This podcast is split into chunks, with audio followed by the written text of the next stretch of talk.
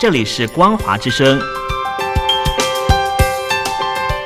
听众朋友，从现在开始，请您一起来关心最近发生的新闻事件。欢迎收听《光华随声听》。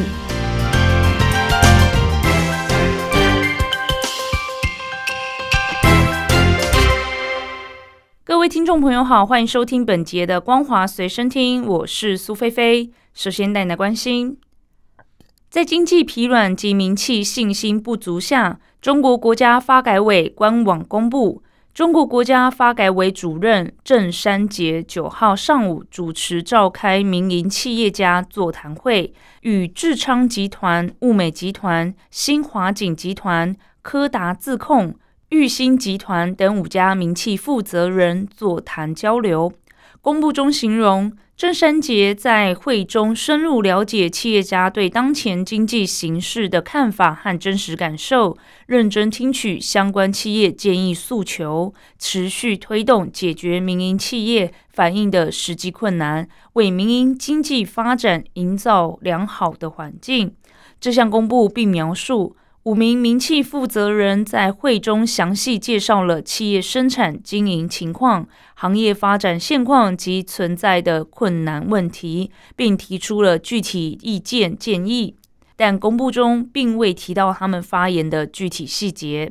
根据公布内容，五名名气负责人不忘强调，当前中国经济正在回升向好，市场需求和预期不断改善。企业对二零二四年的发展前景充满信心。公布提到，郑山杰对名气负责人提出的具体诉求和政策建议逐一回应，并指出企业对经济冷暖的感受和判断是国家发改委分析研判经济形势、研究制定政策举措、开展宏观调控的重要参考。国家发改委将认真梳理与会者的意见建议，建立好跨地区、跨部门协调解决问题的机制，立足全局，举一反三，会同有关部门加大依法保护民营企业产权和企业家权益力度。人民日报刊登商务部官员的访谈指出，外贸进出口涉及中国国内和国际两个市场。巩固外贸外资基本盘，首先要厘清国内外形势。商务部对外贸易司司长李兴前认为，当前世界经济复苏不稳，动能不足，由此带来的外需持续疲弱，成为影响外贸走势的主因。要充分正视外贸发展面临的困难挑战，但也要看到一些积极因素不断聚集。李兴前表示。其中新产品和新业态潜力充足，新三样电动汽车、锂离子蓄电池和太阳能电池、储能产品等引领绿色低碳转型升级的产品，契合全球能源发展需要。跨境电商、海外仓储设施等新业态蓬勃发展。李新前提到，中国商务部围绕扩大跨境电商出口。将持续完善通关、税收、外汇等方面的政策，提升监管便利化水准，助力企业降本增效，并且支持跨境电商重视区行业组织和企业等积极参与“一带一路”经贸合作。他表示，中国商务部将会同各地方各部门持续落实好已经提出的各项稳外贸政策。同时，针对新形势、新任务，研究储备新的政策措施，适时推动出台，助力外贸企业降本增效。中国去年出口到美国金额年减超过百分之二十，十七年来首次不再是美国最大进口国。分析指出，美国将采购地由中国改为其他友好国家的动向明显。去年七月，中国海关总署公布每月进出口金额后，多家中国财经媒体就指出，中国已经不再是美国第一大进口国。日经中文网今天报道指出，根据美国商务部的贸易统计，中国将从二零零六年以来首次在年度占比中跌至第二位以下。二零二三年一月到十一月，中国在美国进口总体中的占比为百分之十三点九，是二零零四年来的最低水准。美国从中国进口在二零一七年前后达到峰值，这一比例超过百分之二十一，与其他国家拉开了很大的差距。另外，有分析指出，二零一八年中美贸易战开启，两国贸易额不断下降，中国不再是美国的最大贸易伙伴。到了二零二零年，全球疫情爆发，中国率先复工，中国再度成为美国的最大贸易国。随着疫情后，美国加强减少对中国的依赖，全球供应链调整，使得美国从中国进口商品的规模又减少，两国的贸易额再次下降。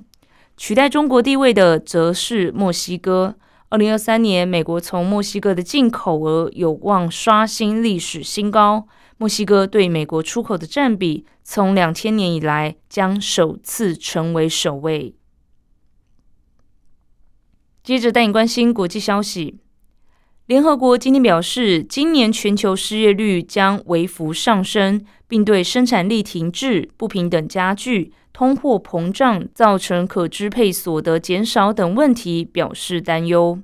法新社报道，联合国国际劳工组织表示，新冠肺炎疫后经济复苏的步伐已经放缓。与此同时，地缘政治紧张情势和持续性的通货膨胀，促使各国央行采取激进举措。尽管如此，国际劳工组织表示，二零二三年的全球经济成长略高于预期，劳动市场也展现出乎意料的韧性。然而，国际劳工组织指出，由于工资增长没能赶上通膨的速度。大部分二十国集团国家的实职工资都有所下降。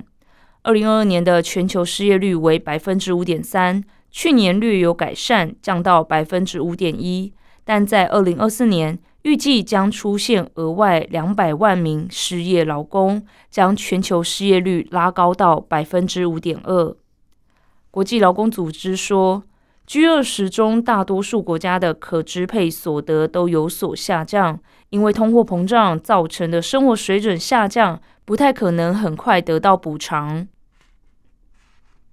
世界卫生组织今天警告，去年十二月有将近一万人死于新冠肺炎的通报，这种病毒依然是一大威胁。法新社报道，世界卫生组织指出，各种来源的数据显示。上个月，新冠肺炎疫情传播有所增加，原因是耶诞节假期期间聚会，以及 JN.1 变异株。JN.1 目前是全球通报最普遍的变异株。世界卫生组织秘书长谭德赛表示，虽然新冠肺炎不再是全球卫生紧急事件，这种病毒仍然在传播、变异和夺取性命。